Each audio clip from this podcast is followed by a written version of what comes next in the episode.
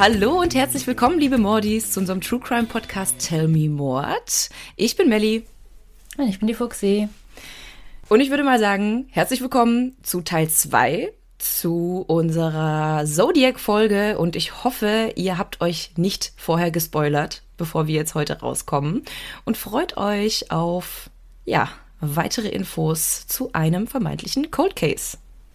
Ganz genau. Aber bevor wir loslegen, ganz kurz, wir haben einige Zusendungen bekommen, dass es anscheinend doch Waschbären in Deutschland gibt. Geil, dass du das sagst. Aber während wir das gesagt haben, habe ich schon gedacht, ja, wahrscheinlich gibt es welche. Aber wir haben ja auch gesagt, wir haben einfach nur noch nie welche gesehen. Eben. Also, dann gibt es sie auch nicht, wie Taubenküken. Die gibt es ja auch nicht. Ja, aber geil, dass du das sagst, weil ich habe mir auch die Nachrichten durchgelesen und ich war so, ja, gut. Stimmt, aber man hat die wirklich noch nie gesehen. Aber tatsächlich haben ein paar Hörer von euch äh, tatsächlich in letzter Zeit Waschbären gesehen in der Nachbarschaft, was ich echt krass finde. Und ich muss ja sagen, ich finde die so süß. Wenn ihr welche seht, bitte fotografiert die für mich. Ich weiß nicht, ich glaube, ich hätte dann irgendwie doch Angst. Das ist wie, weiß nicht, ich finde Füchse voll süß. Ja. Aber wenn ich einem Fuchs nachts begegnen würde, fände ich es, glaube ich, doch nicht so äh, schön. Ja, ich glaube, die müssen jetzt nicht unbedingt alle aggressiv sein, aber ich finde das trotzdem sehr interessant. Ich habe letztens übrigens eine Doku bei Netflix angeguckt, eine neue äh, Tierdoku. Äh, gibt's gerade? Ja. Hast du die gesehen? Die habe ich auch geguckt. Ja, da gibt es eine Folge zu Hunden. Die habe ich mir natürlich als allererstes angeschaut, als äh, Hundefan. Und ich wusste nicht, dass Füchse auch unter die Familie der Hunde gehören. Und da gab es so eine kleine Rubrik dann über Füchse. Und das fand ich ja irgendwie dann schon sehr, sehr süß. Wie sie ihre Welpen in kleinen Höhlen aufziehen.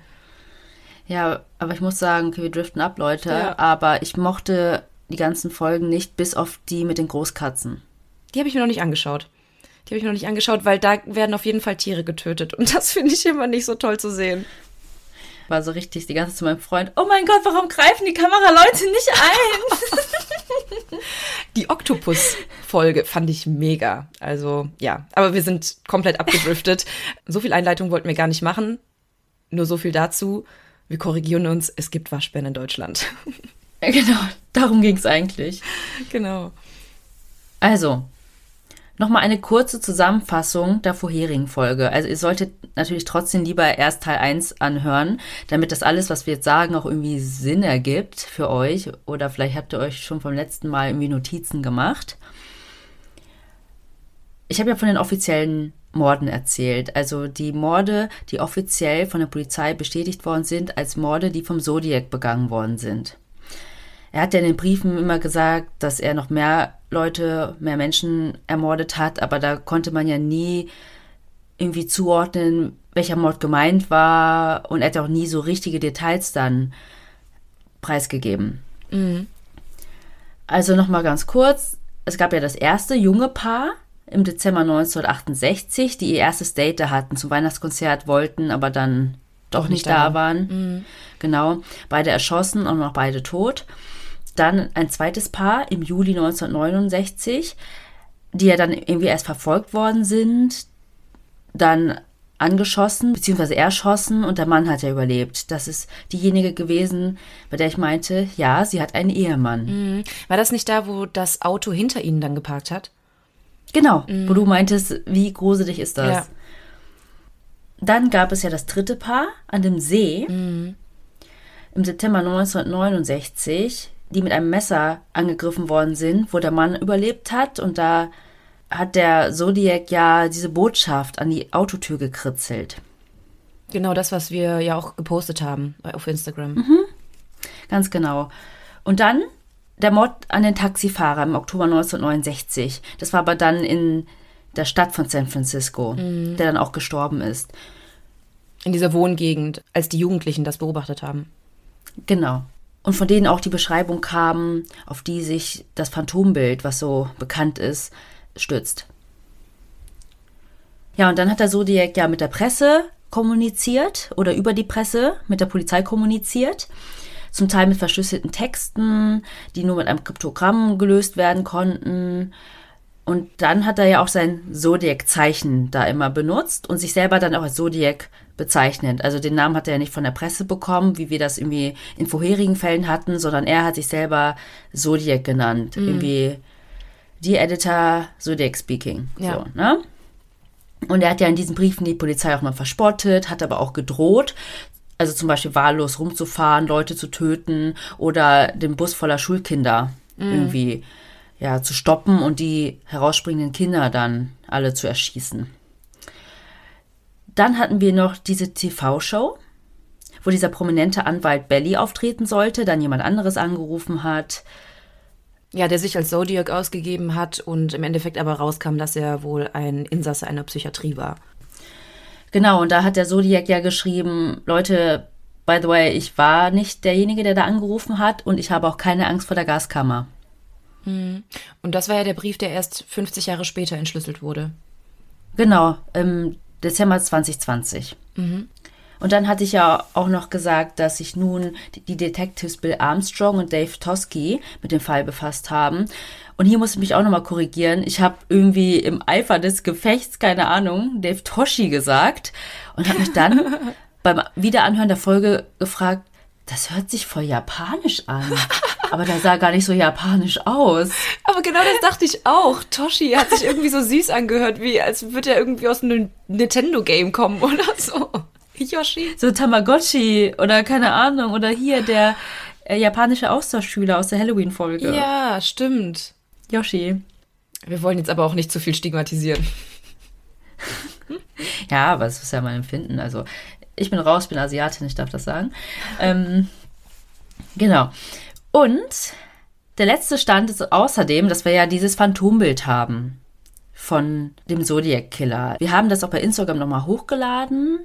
Das könnt ihr euch mal anschauen. Und für die, die kein Instagram haben, Google ist euer Freund. Also googelt das einfach. Aber wir können das ja trotzdem nochmal ganz kurz beschreiben. Ähm, Melly, ich weiß nicht, magst du das kurz öffnen und mal beschreiben, was du siehst? Also er hatte ja einen Kurzhaarschnitt. Eher so eine. Genau, so ein ähm, Bürstenhaarschnitt. Genau, so ein Bürstenhaarschnitt. Er trug eine Brille, so eine Art Hornbrille. Ja, ich habe mich da tatsächlich gefragt, bei der Tat am See, da habe ich doch gesagt, dass er eine Brille getragen hat, wo man die Gläser so hochklappen konnte. Ob das nicht auch Teil der Brille war, aber das weiß ich nicht. Auf jeden Fall stützt ja die Beschreibung mit dieser Hornbrille, mit dieser Nerdbrille ja auf die Beschreibung der Jugendlichen, die den Mord an dem Taxifahrer gesehen haben. Aber auf jeden Fall ist es Teil des Phantombildes, dass er so eine Hornbrille trägt. Genau, also ohne Hornbrille habe ich das jetzt auch noch nicht gefunden. Er hat relativ schmale Lippen, ein schmales Gesicht, würde ich jetzt mal sagen. Ähm, wurde ja immer beschrieben als 25 bis 30 Jahre alt, ungefähr 70 bis 80 Kilo schwer und ja, also mehr sieht man da jetzt auch nicht. Ähm, er sollte ja auch 1,75 bis 77 groß gewesen sein, aber das kann man anhand des Phantombilds natürlich nicht erkennen. Ich finde interessant, dass du sagst, dass er ein schmales Gesicht hat, weil den Eindruck hatte ich auch. Aber als ich ja dann recherchiert habe und überall gelesen habe, der war ein bisschen korpulenter. So hätte ich ihn aber nicht eingeschätzt, wenn ich nur dieses Gesicht gesehen hätte. Nee, ich auch nicht. Vor allem, er hat halt irgendwie so schmal zulaufendes Kinn und so Wangen, die sich abzeichnen. und was auch noch relevant ist, sind diese Falten auf der Stirn. Stimmt, die wären mir jetzt auch aufgefallen. Ich wusste jetzt nicht, ob das auch relevant war. Weil die auch tiefer sind. Ja, ja. Als irgendwie ein paar, weiß nicht, Lachfalten am Auge oder so. Sondern die sind schon sehr markant. Hm, Aber er hat auch Falten unterm Auge, sehe ich gerade. Also wenn man jetzt so genau hinguckt. Ja, und es war aber auch so ein bisschen dunkel, ne, als Ja. die Jugendlichen den Täter da gesehen haben. Ich weiß ja nicht, wie der Zeichner dann anfängt, da Falten hinzuzeichnen, wenn er meint, okay, wenn der Täter so und so alt sein soll, dann hat er sicherlich schon ne, mehr Falten als jemand, der vielleicht, äh, weiß ich nicht, 16, 17, 18, unter 20 ist oder so. Oder ob das tatsächlich in der Beschreibung von Jugendlichen auch so vorkam. Ja, genau. Aber auf jeden Fall halt dieses schmalere Gesicht, ne? Also fand ich schon irgendwie komisch. Aber der hatte für seine Größe halt leichtes, leichtes Übergewicht. Also er war jetzt nicht dick oder so. Der wurde so ein bisschen als ähm, Kräftig. ja, irgendwie beschrieben, genau. Also Zodiac erzählte ja die ganze Zeit davon in seinen Briefen, wie viele Menschen er noch ermordet hat oder wie viele Menschen oder Sklaven er noch ermorden möchte. Aber ich hatte ja auch anfangs damit gestartet, dass nur die sieben Opfer und die fünf Morde als bestätigte Taten von Zodiac gelten. Deswegen spekulieren viele Personen darüber, dass andere Morde und Anschläge auch das Werk des Zodiacs gewesen sein könnten, mhm. aber halt keiner davon offiziell bestätigt worden ist. Zum Beispiel der Mord an den 18-jährigen Robert George Domingos und der 17-jährigen Linda Faye Edwards. Sie wurden beide am 4. Juni 1963 an einem Strand bei Gaviota erschossen. Es gibt einige Ähnlichkeiten zwischen diesem Angriff und dem Angriff vom Zodiac am Lake Berryessa. Der war ja erst fünf Jahre später. Mhm. Und dann wird auch noch spekuliert, dass Zodiac was mit dem Mord an der 18-jährigen Cherry Joe Bates im Oktober 1966 zu tun hat. Aber dazu komme ich später noch genauer. Es gibt nämlich noch einen Fall, mit dem Zodiac auch in Verbindung stehen könnte. Nämlich ist das der Fall Kathleen Johns. Und von dem möchte ich mal erzählen. In der Nacht des 22. März 1970 fuhr die 22-jährige Kathleen Johns von San Bernardino nach Petaluma, um dort ihre kranke Mutter zu besuchen. Also San Bernardino ist auch in Kalifornien, aber tatsächlich sechseinhalb Stunden von Vallejo entfernt. Mm, okay. Also mehr Richtung LA. Kathleen war im siebten Monat schwanger und hatte ihre acht Monate alte Tochter Jennifer bei sich. Kathleen verließ die Stadt auf dem Highway 132 in Richtung Westen. Diese Schnellstraße ist auch nicht so stark befahren, da ist auch nicht viel los, vor allem nicht nachts. Mhm. Gegen 23.15 Uhr fing hinter ihr ein Auto an zu hupen und mit dem Fernlicht aufzublenden. Mhm. Also er hat wirklich wie wild die ganze Zeit gehupt. Daraufhin fuhr sie langsamer, damit das andere Fahrzeug sie überholen kann. Also ja. davon wäre ich auch ausgegangen, wenn jemand hinter mir die ganze Zeit aufblendet. Aber der Fahrer machte keine Anstalten, irgendwie einen Überholvorgang einzuleiten oder so. Sie fuhr dann noch langsamer und als das Auto sie dann tatsächlich ein Stück überholte und sich dann auf ihrer Höhe befand, also so neben ihr, kurbelte der andere Fahrer sein Fenster herunter. Das machte sie dann auch. Er rief ihr zu, also während die beiden halt weitergefahren sind, dass irgendwas mit ihrem rechten Hinterrad nicht stimmt und dass sie am besten mal anhalten solle. Sie war dann natürlich so, okay, weiß ich nicht, kann ich nicht beurteilen von hier vorne, ne? Ja. Und ist dann rechts rangefahren und hielt an. Das andere Auto kam hinter ihr zum Stehen. Der Fahrer stieg aus und kam auf sie zu. Es war ein etwa 30-jähriger Mann mit gepflegtem Aussehen und er hatte bereits einen Kreuzschlüssel in der Hand. Als er dann an ihrem Fahrerfenster war, bot er ihr an, die Radmuttern ihres Hinterrads festzuziehen. Deswegen hat er diesen Kreuzschlüssel dabei gehabt. Mhm. Und sie dachte sich dann, oh, okay, wie nett. Und ja, ich denke mal, sie hat sich dann auch so ein bisschen geschämt vielleicht in dem Moment, dass sie überhaupt so misstrauisch war. Mhm. Also das ist eigentlich ganz nett, so warum habe ich mir überhaupt Sorgen gemacht? Hm, weil am Anfang fand sie es ja schon komisch. Also ich hätte es auch komisch gefunden. Ich auch. Vor allem erstmal dieses Hupen und so. Total. Ja. Mm, ich wäre auch nicht stehen geblieben. Hätte er mir gesagt, da ist was am, am Hinterrad, dann wäre ich, glaube ich, ich glaube, ich wäre weitergefahren. Gesagt, gut, dann. Äh, ja, ich weiß es nicht. Also ich hatte auch mal so eine Situation, da ist auch ein Auto vor mir irgendwie geeiert und ist langsamer gefahren und irgendwie an der Ampel plötzlich vor mir ausgestiegen und ist vor meinem Auto rumgelaufen. Es war nachts und ich dachte so, oh Gott. Und als die Ampel grün war, habe ich einfach nur Vollgas gegeben und bin weg weggerast. Ja, ich weiß nicht, ich bin da ein bisschen misstrauisch. Kann auch an True Crime Podcast liegen. Ja, das kann sein, aber sie hat sich vielleicht einfach gedacht, ich habe keine Ahnung von Autos, mm. bevor ich hier mit äh, meiner Tochter, mit ja, meiner kleinen Tochter, das ist eine ich hochschwanger mm. ja, hier sitze und dann doch irgendwie einen Unfall baue, dann lasse ich mir halt irgendwie helfen ja, von dem ja, netten Mann.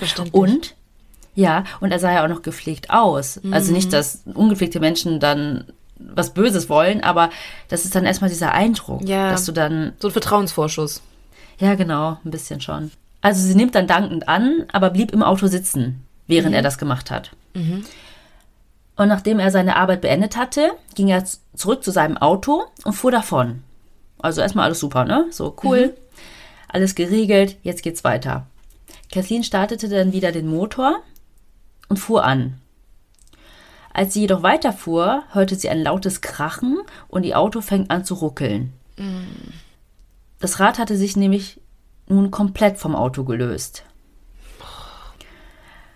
Daraufhin kehrte der Mann zurück, also der hat das dann irgendwie noch gesehen, und bot ihr an, sie zur nächsten Tankstelle zu fahren, um dort Hilfe zu holen.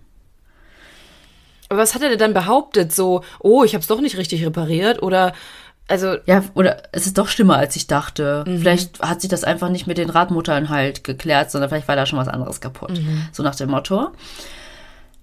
Ja, und dann hat er ihr halt angeboten, sie zur nächsten Tankstelle zu fahren, um von dort aus irgendwie Hilfe zu holen. Oder vielleicht ist da irgendeiner, weiß ich nicht, der da arbeitet, der sich damit auskennt und dann da ne, reparieren kann.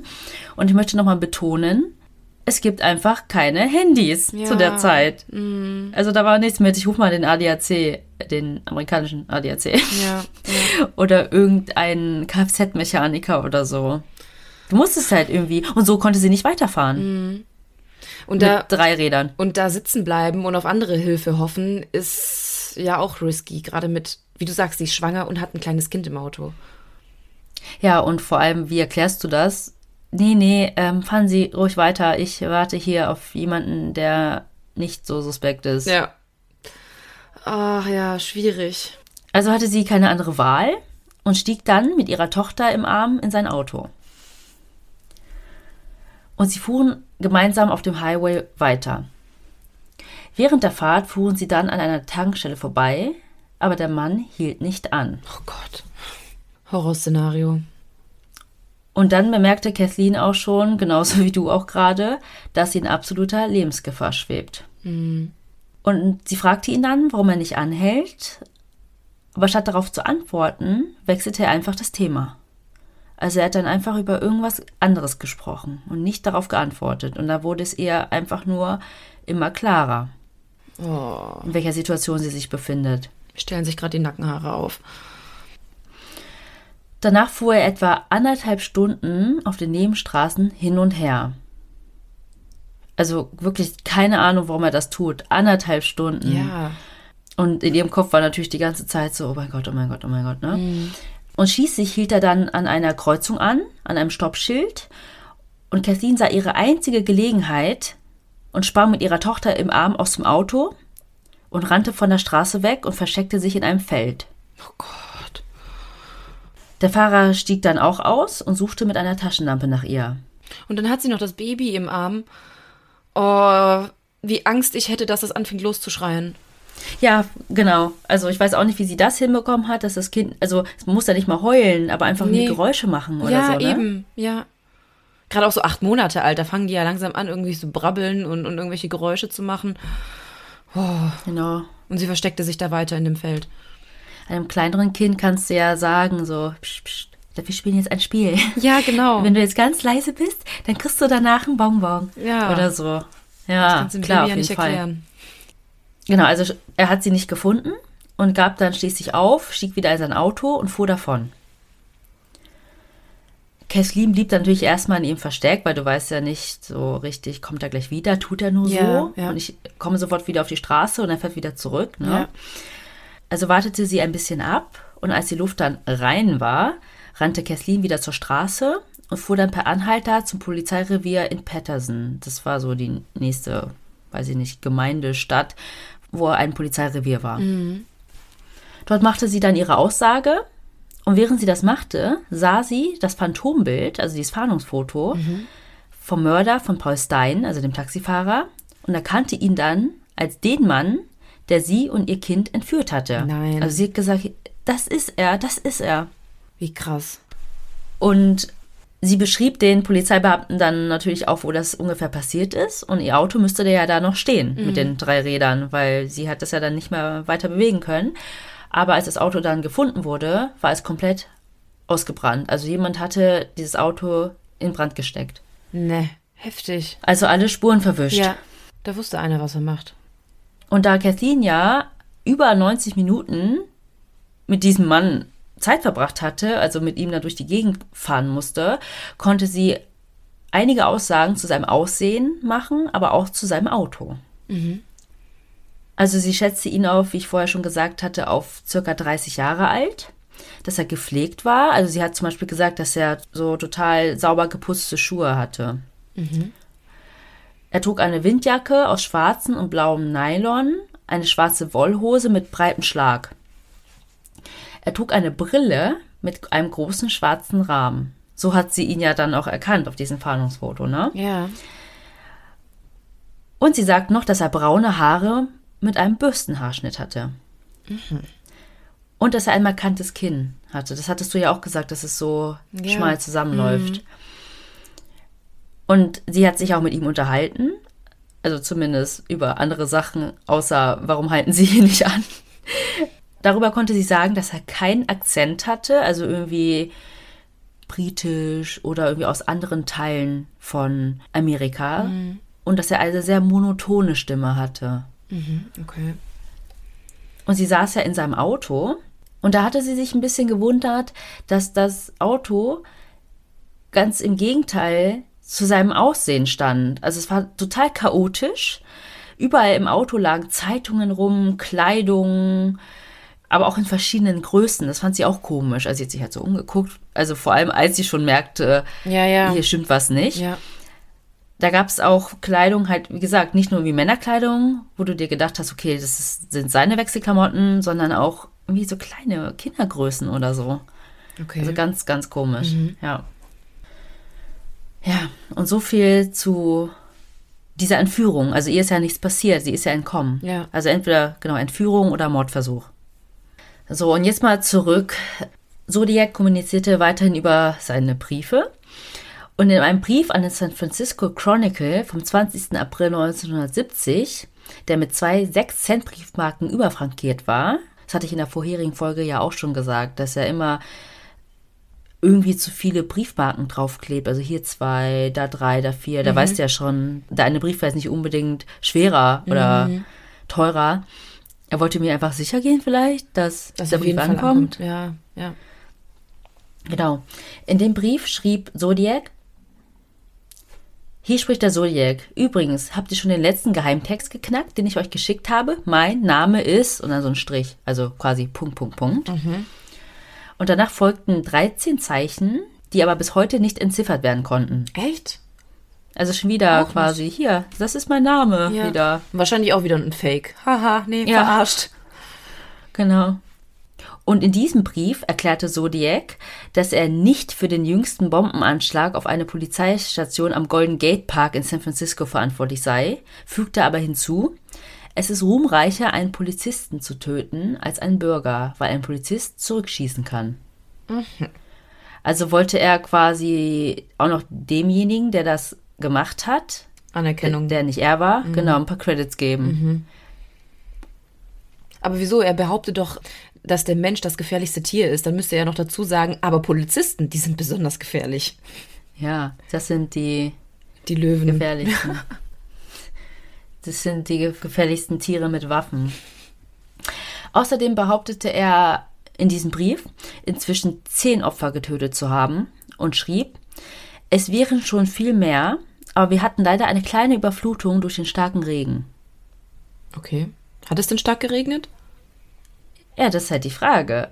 Daraus schlossen Toski und seine Kollegen, dass der Zodiac aus einer Gegend kommen musste oder zumindest sich irgendwo aufhalten musste, wo es eine Überflutung gab. Also zumindest hat er das ja einfach in diesem Brief erwähnt. Und dann haben die halt nachgeforscht, aber sind zu keinem Schuss gekommen. Aber es kann auch sein, dass er damit auch wieder versucht hat, irgendwie so ein bisschen die auf eine falsche Fährte zu locken.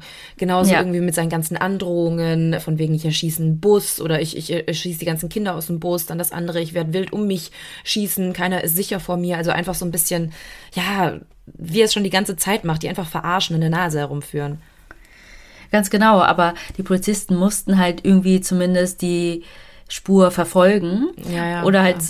zumindest nach jedem Strohhalm greifen, den sie kriegen können. Mhm. Weil es wäre auch voll krass gewesen, wenn das stimmt und die so, ah, nee, Ja. die verarschen uns bestimmt nur. Das ist dann so zu sehr gedacht, Ja. also überdacht, keine Ahnung, stimmt. durchdacht. Und er drohte erneut mit einem Bombenanschlag auf einen Schulbus. Also das ist irgendwie voll sein Ding. Irgendwie Okay. mit Kindern und Schulbus und keine Ahnung. Und darunter zeichnete er eine Bombe und endete den Brief mit einem Spielstand. Also er hat ein Zodiac-Symbol gemacht, gleich 10, SFPD, also für San Francisco Police Department, gleich 0. Also das steht dann anscheinend für seine Opferzahl, quasi 10 für die Anzahl seiner Opfer, weil er hat ja gesagt, er hat 10 Menschen getötet bisher. Und San Francisco Police Department null, weil sie ja irgendwie ihn nicht erwischen können. Mhm. Ja, er verhöhnt die. Er hat da richtig Spaß dran, die zu verhöhnen. Mhm. Am 29. April 1970, also ungefähr anderthalb Wochen später, erreichte ein weiterer Brief den San Francisco Chronicle, nämlich eine Grußkarte, auf der stand I hope you enjoy yourselves when I have my blast. Also übersetzt, ich hoffe, ihr habt Spaß, wenn ich meinen Spaß oder Party habe. Und das ist halt so doppeldeutig. Also my blast, also wie so eine Bombenexplosion. Ne? Mhm, mh. Und darunter ja, wieder mit Zodiac unterschrieben, mit seinem Zeichen. Und auf der Rückseite der Karte drohte Zodiac damit, die Busbombe bald zu benutzen, falls die Zeitung nicht alle Details, die er geschrieben hatte, veröffentlichen würde.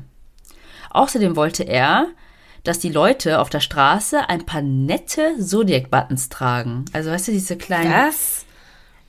ja. Buttons, die so eingeschweißt sind, wo hinten so eine Sicherheitsnadel ja, dran ist, ja. damit du sie an ähm, dein Hemd oder so pinnen kannst. Mhm. Das war nochmal so, wäre echt cool, wenn die Leute ein paar, er hat auch geschrieben, nice Zodiac-Buttons. Was ist denn mit also, falsch? Richtig Wollte krank. er eine also Fanbase find, aufbauen. Alle, die keinen äh, Button tragen, werden erschossen. Ja, oder zumindest, dass er Anweisungen gibt irgendwie. Ja. Ne? so richtige Forderungen auch mittlerweile an die mhm. Zeitungen. Also ich meine, am Anfang hat er das ja auch gemacht, von wegen, wenn ihr das nicht bis Freitagnachmittag veröffentlicht, dann schieße ich wild um mich oder töte wahllos. Und er hat halt gemerkt, er hat Erfolg damit. Ich meine, es war jetzt nicht Freitagnachmittag, aber die haben ja trotzdem im Endeffekt schon so ein bisschen das getan, was er wollte. Hm, genau. Daraufhin informierte die Polizei die Öffentlichkeit noch am selben Tag in einer Pressekonferenz über den Bombenentwurf. Mhm aber die Zeitungen verzichteten darauf, weitere Einzelheiten zu drucken. Und sie zogen die Ernsthaftigkeit der Bombendrohung in Zweifel, um Panik in der Bevölkerung zu vermeiden. Also hier siehst du auch schon wieder, wie du gesagt hast, die gehen nicht ganz seiner Forderung nach. Ja. Ist aber auch also richtig irgendwie so. Ja. Schon, genau, aber irgendwie nicht. Und in dem Film, ich weiß, es ist ein Film, ne, ist es auch ganz oft so, dass sie dann nicht wissen, machen wir das, wie er sagt? Mhm. Oder machen wir es nicht? Das ist halt das Ding. Was ist, wenn wir es nicht machen? Dann passiert was, dann ist es unsere Schuld gewesen. Oder wir befolgen alles und dann will er immer mehr, immer mehr, immer mehr, ja, immer mehr. Ja, ja ich meine, die haben schon eine gewisse Verantwortung, dadurch, dass halt die Briefe immer an die geschickt werden. Das ist schon verständlich. Aber eine Schuld trifft die ja in keinem Fall, weil ja. der Zodiac ist der Mörder und nicht die Zeitungen. Und es ist schon richtig, die Öffentlichkeit da auch nicht in allem mit Infos zu überfluten, weil ich glaube tatsächlich, das hätte echt Panik verursacht, wie das ja auch mit dem Schulbus passiert ist. Ja. Da sind ja auch Eltern äh, losgezogen und haben äh, totale Angst gehabt um ihre Kinder, Polizisten in den Schulbussen und am Ende ist gar nichts passiert. Aber die müssen sich ja keinen Forderungen von einem Serienmörder unterwerfen. Ja, definitiv. Zwei Monate später schrieb der Zodiac wieder einen Brief. In dem Brief schreibt er, dass er sehr verärgert darüber ist, dass er keine Leute sieht, die Zodiac-Buttons tragen. Dann sollte er die vielleicht mal produzieren lassen. Sorry Leute, dass ich lache. Es ist einfach nur so krass neben diesen ganzen bösen Details. Mhm. Und dann verlangt er so eine nichtige Sache. Stell dir vor, der lässt die wirklich produzieren, schickt die auch mit an die Zeitung. Komm bitte, verteilt die mal für mich. Hier die Rechnung ja. dazu. Ja. Und als Konsequenz, dass er keine Leute gesehen hat, die Zodiac-Buttons tragen, hat er geschrieben, ich habe einen Mann, der in einem geparkten Auto saß, mit einer 38er erschossen. Möglicherweise, also das vermuteten die Ermittler, bezog sich der Zodiac auf den Mord an dem 25-jährigen Sergeant Richard Ratig eine Woche zuvor bezieht. Der Sergeant schrieb nämlich gerade in seinem Streifenwagen einen Strafzettel, als ein Angreifer, der nichts irgendwie mit diesem Verkehrsverstoß zu tun hatte, einfach ihm durch das geschlossene Fenster auf der Fahrerseite mit einer 38er Kaliberpistole in den Kopf schoss. Boah. Das San Francisco Police Department bestreitet aber, dass der Zodiac damit etwas zu tun hatte und dieser Mord an dem Sergeant blieb auch ungelöst. Aber das war so das Einzige, was irgendwie Sinn ergeben hat. Mhm mit dem, was der Zodiac in dem Brief geschrieben hat, mit der 38er Pistole und einem Mann, der in einem geparkten Auto gesessen hat. In diesem Brief war außerdem wieder eine zweizeilige Geheimschrift und eine Straßenkarte beigefügt worden. Auf der einen Stelle auf der Karte war dann Mount Diablo markiert, also so ein Berg. Und der Zodiac behauptete, dass die Karte und die Geheimschrift zu einer Bombe führen würde und dass man bis Herbst Zeit hat, sie zu finden. Die Geheimschrift wurde tatsächlich auch nie entziffert und die angebliche Bombe nie gefunden. Also ist die auch noch nie hochgegangen. Ja, oder zumindest vielleicht irgendwas hochgegangen, aber dann war es nicht Zodiac oder es war nicht an diesem Mount Diablo, keine Ahnung, irgendwie. Na, alles ganz komisch. Und ganz unten wieder ein neuer Punktestand. Zodiac-Symbol gleich 12, SFPD gleich 0. Okay. Am 27. Juli 1970, also einen Monat später, gingen gleich zwei Briefe beim San Francisco Chronicle ein. Oh, wie, wie, wie nervenaufreibend. Das zieht sich ja jetzt echt so lange und alle paar Monate kriegst du wieder einen neuen Brief. Und die Polizei kommt dem Zodiac ja auch nicht irgendwie näher. Hast du das an einem Spielstand erkannt oder was? Kombiniere, kombiniere. Nee, ich find's halt, also auch für die Zeitungen, die warten ja eigentlich die ganze Zeit nur darauf, dass noch ein neuer Brief kommt. Ja, oder vor, du arbeitest in der Poststelle. Ja. Ich würde mir direkt Handschuhe anziehen, nicht dass meine Fingerabdrücke dann auf diesen Briefen sind. Ja. In einem der Briefe bekannte sich Zodiac zu der Entführung von Kathleen Johns und ihrem Baby. Monate später. Genau, vier Monate nach dem Vorfall. Krass, wie gut du aufpasst, Melly. Vier Monate nach dem Vorfall. Und es hatte eigentlich nur eine kleine Lokalzeitung darüber berichtet, weil es ist ja in dem Sinne ja nichts passiert. Da ist halt eine verwirrte Frau in die Polizeistation gekommen, sorry, nicht verwirrt, aber aufgelöst, Ja. hat diese Aussage gemacht und dann in diesen kleinen Örtchen war das dann eine kleine Story. So. Es war jetzt nicht in diesen großen Zeitungen, in den großen Städten oder überregional oder so. Obwohl sie gesagt hat, das war der Zodiac, obwohl sie ihn wiedererkannt hat auf dem Phantombild. Ja. Die haben sie irgendwie nicht richtig ernst genommen, vielleicht, weil sie eh so aufgelöst war und so. Und Weil eigentlich hätte sie ja dann auch direkt von der, ich meine, das war ja nicht in San Francisco, aber eigentlich hätte sie ja dann direkt irgendwie zum Police Department eingeladen werden müssen, eine Aussage machen, noch ein neues Phantombild äh, vielleicht erstellen lassen können oder nähere Infos zu ihm abgeben können. ja. Aber ich glaube, um jetzt mal ein bisschen das ganze System dort zu verteidigen, es gab ja auch so viele Leute, die sich ständig als der Zodiac ausgegeben haben. Ja. Leute, die dachten, die kennen ihn aus dem näheren Umfeld. Es waren einfach so viele verschiedene Spuren, die die Detectives hier, Toski und sein Kumpel, da sein Partner Armstrong, da irgendwie folgen mussten. Und dann Ja. war da halt jemand in so einem kleinen Örtchen hier, ich wurde irgendwie entführt und bin entkommen. Aber ist und ich glaube, das ist er. Ja, ja, ja. Ja. Ich Ja, find's kann auch man schon- komisch. Kann man schon verstehen, klar. Und wenn du so eine Informationsflut hast, dann musst du auch irgendwo selektieren. Und wenn das auch nicht in San Francisco passiert ist, dann denkst du dir sowieso, hm, nee, eigentlich ist es ja alles in San Francisco gewesen. Das ist wo ganz anders. Sechs Stunden entfernt, hast du ja gesagt. genau, Dann bringt man genau. das nicht unbedingt in Verbindung. Hast du schon recht, klar. Vor allem, ich habe erst danach, nachdem ich das hier runtergeschrieben habe, nachgeguckt, wie weit weg das ist, weil ich habe nur Kalifornien gelesen und dachte, passt. Ja, ja, ja, Kalifornien, Bundesstaat, alles ist nah beieinander. Aber USA ist halt riesig. Sechseinhalb Stunden, das ist wie, Kommst du einmal quer durch Deutschland. ja. Aber Amerika ist halt, ne, Ja. groß. Für die, die es nicht wissen.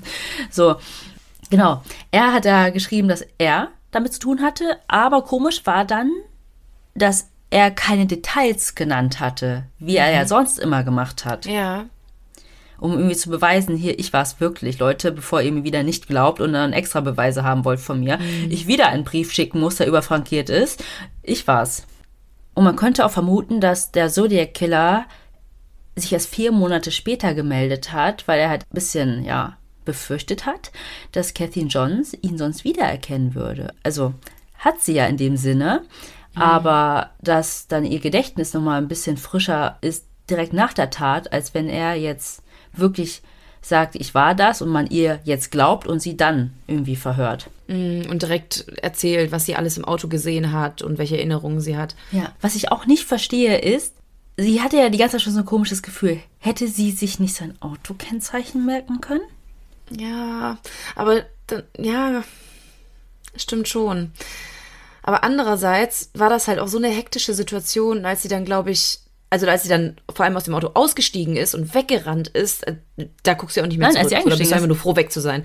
Ja, aber als du eingestiegen, da hätte ich, glaube ich, auch so mit meinem Wissensstand jetzt erstmal auf das Kennzeichen geguckt und mir das auf jeden Fall ganz äh, genau eingeprägt. Ja, wie du sagst, ich möchte jetzt nicht so tun wie, ah, ich hätte das auf jeden Fall anders gemacht und Ja, aber du hast ja auch vorhin gesagt, so, sie war einfach dankbar, dass ihr jemand hilft, dass sie da nicht alleine sitzen muss mit ihrem Kind und vielleicht war die Situation sowieso so verwirrend und auflösend für sie und Gott, jetzt habe ich eine Autopanne hier mitten in der Nacht mit meiner kleinen Tochter und schwanger und hm, zum Glück habe ich jemanden, der mir hilft.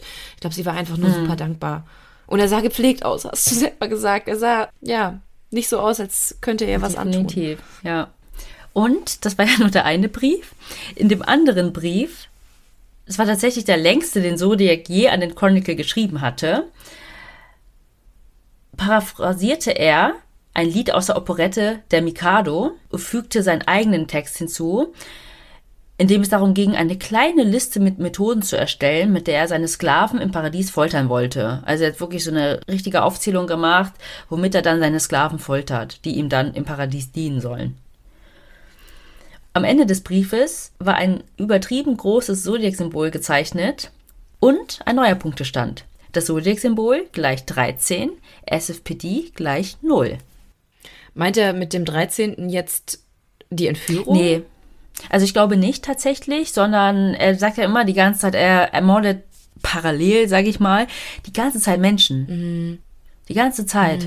Und die erwischen ihn einfach nicht. Also hat er jetzt schon 13 Sklaven fürs Paradies. Ich denke, er meint damit wirklich die Mordopfer, die Sklaven und nicht vermeintlich, nee, oder nicht geglückte Mordversuche oder so.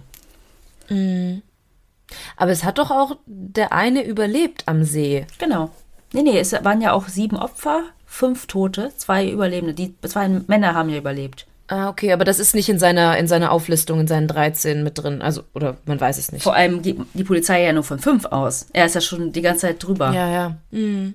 Und ganz unten schreibt er noch so PS. Äh, übrigens, weil er gemerkt hat, keiner reagiert so auf seine anderen Geheimtexte. Übrigens, der Geheimtext in dem elften Brief mit diesem Berg und wo die Bombe sein soll, geht es um Radianten und Längmaße. So nochmal als Tipp. Junge, wenn du willst, dass das irgendwer entschlüsselt, dann schick doch noch irgendwie einen einen Lösungsvorschlag zu oder irgendwas, aber oder dann schick doch keinen Code, wenn du möchtest, dass es entschlüsselt wird. Aber so hätten sie es vielleicht zu schnell gefunden. So war es die ganze Zeit, ihr habt bis Herbstzeit. Dieser Brief hier ist von Ende Juli und der Herbst rückt ja quasi immer näher. Und er wollte denen vielleicht noch mal so einen kleinen Vorsprung geben. Ja, oder so ein bisschen Druck machen, so von wegen, Leute, äh, denkt mal dran, da gab's noch eine andere Geschichte, die auf euch wartet. By the way, bevor ihr euch jetzt damit befasst, da war ja noch was anderes und ich bin mal so nett und gebe euch einen Tipp. Am 27. Oktober 1970 erhielt der Reporter Paul Avery, der für den San Francisco Chronicle über den Zodiac-Fall berichtet hatte, eine Halloween-Karte, die mit dem Buchstaben Z und dem Zodiac-Symbol unterzeichnet war.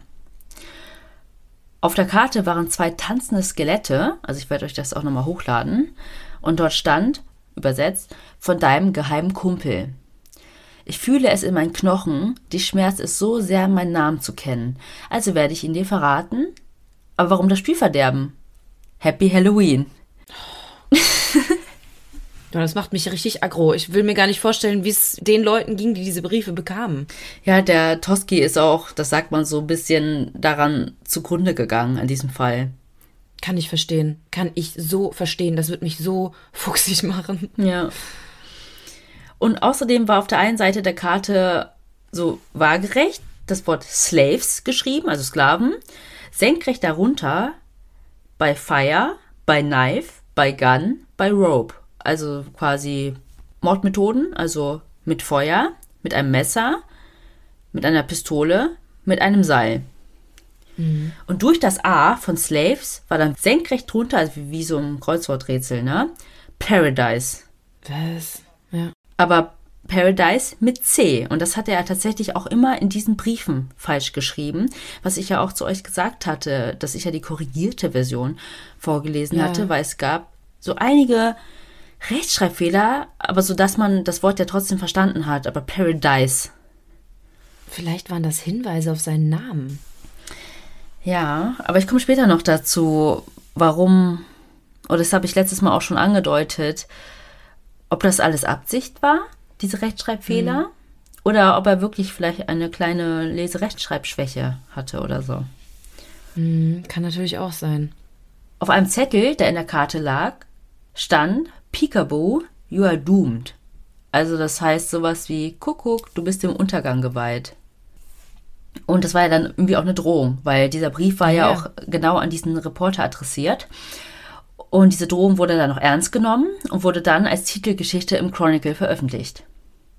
Kurze Zeit später erhielt Avery einen anonymen Brief, in dem er auf die Ähnlichkeiten zwischen den Zodiac-Aktivitäten und dem ungelösten Fall an Cherry Joe Bates aufmerksam gemacht wurde. Also ich hatte den ja vorher schon erwähnt als Mord, der eventuell in Verbindung mit dem Zodiac steht.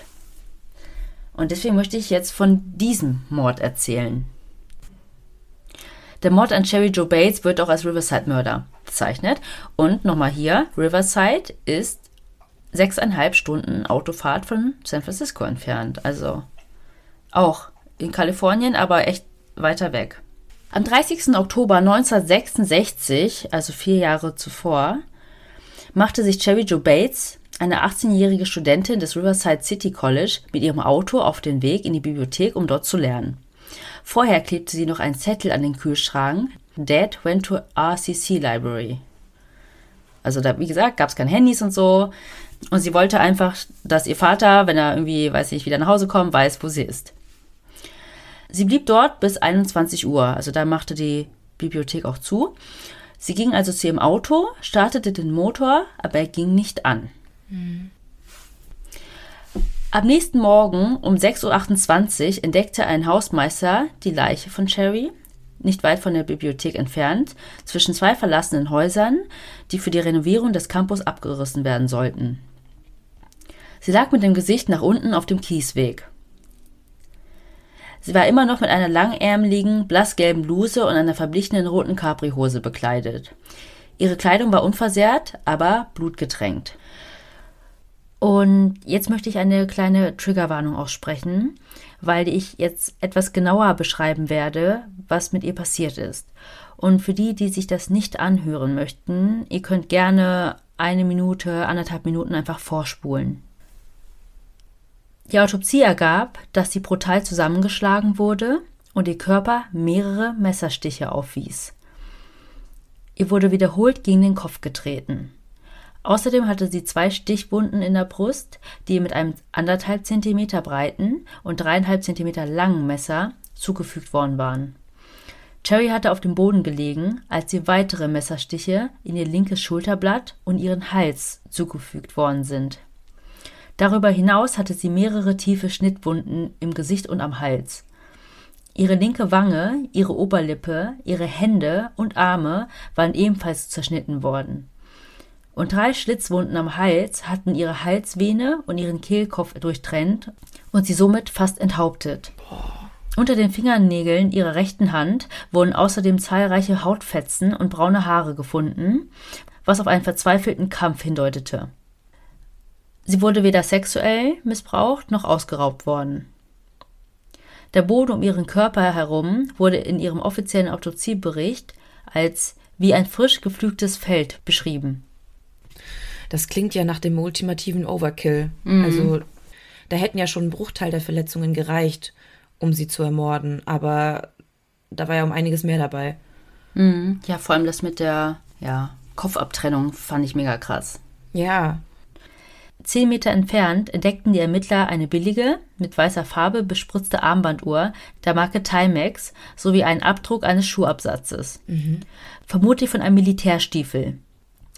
Die Untersuchung des Tatorts als auch die Autopsie ergaben zahlreiche Hinweise auf einen heftigen körperlichen Kampf zwischen Cherry und ihrem Mörder. Dabei hatte sie ihm dann die Armbanduhr abgerissen. Die Uhr war um 12.24 Uhr stehen geblieben, aber die Polizei geht davon aus, dass der Angriff viel früher stattgefunden hat.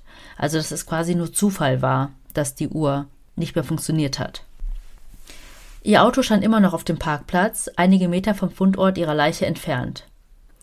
Das Zündkabel ihres Autos war absichtlich abgerissen Oh worden, aber der Zündschlüssel steckte. Ja, genau, das wollte ich fragen, woher man das wusste, dass ihr Auto nicht angesprungen ist. Mhm. Und der Zündschlüssel steckte. Und daraus kann man auch schließen, dass sie das Auto benutzen wollte, aber das Auto einfach nicht ansprang.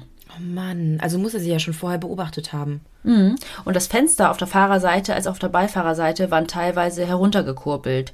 Also das erinnert mich so ein bisschen an die Entführung von Kathleen Johns. So von wegen Kurbel mal runter, ich helfe dir. Mhm. Aber das ist danach passiert. Erst war das mit Cherry Joe Bates, aber zumindest scheint das irgendwie ähnlich zu sein mit, hey, was, du hast eine Autopanne, soll ich dir helfen? Ja, ja, ja.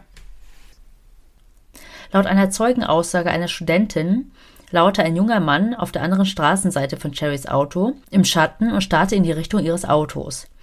Obwohl die Zeugin die Person nicht kannte, hatten die beiden, als sie an ihm vorbeigingen, kurze Höflichkeiten ausgetauscht.